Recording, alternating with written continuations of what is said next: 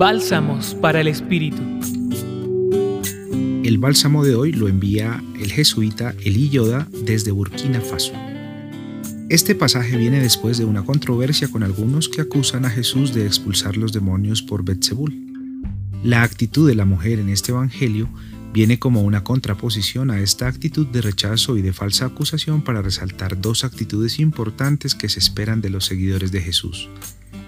La primera es oír la palabra de Dios y ponerla en práctica, y la segunda es reconocer en Jesús la acción del Espíritu.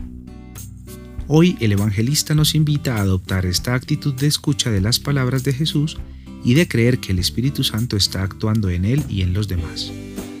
Lo que implica tener una mirada positiva sobre los demás y reconocer el bien que hacen como una acción del Espíritu Santo en su vida.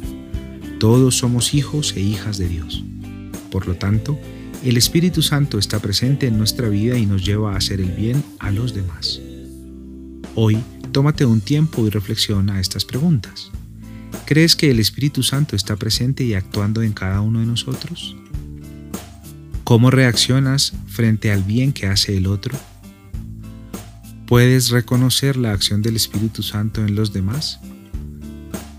Hoy te acompañó en el texto Elíe Yoda, jesuita de Burkina Faso, y en la voz Gustavo Adolfo Espinel desde el Centro Pastoral de la Pontificia Universidad Javeriana.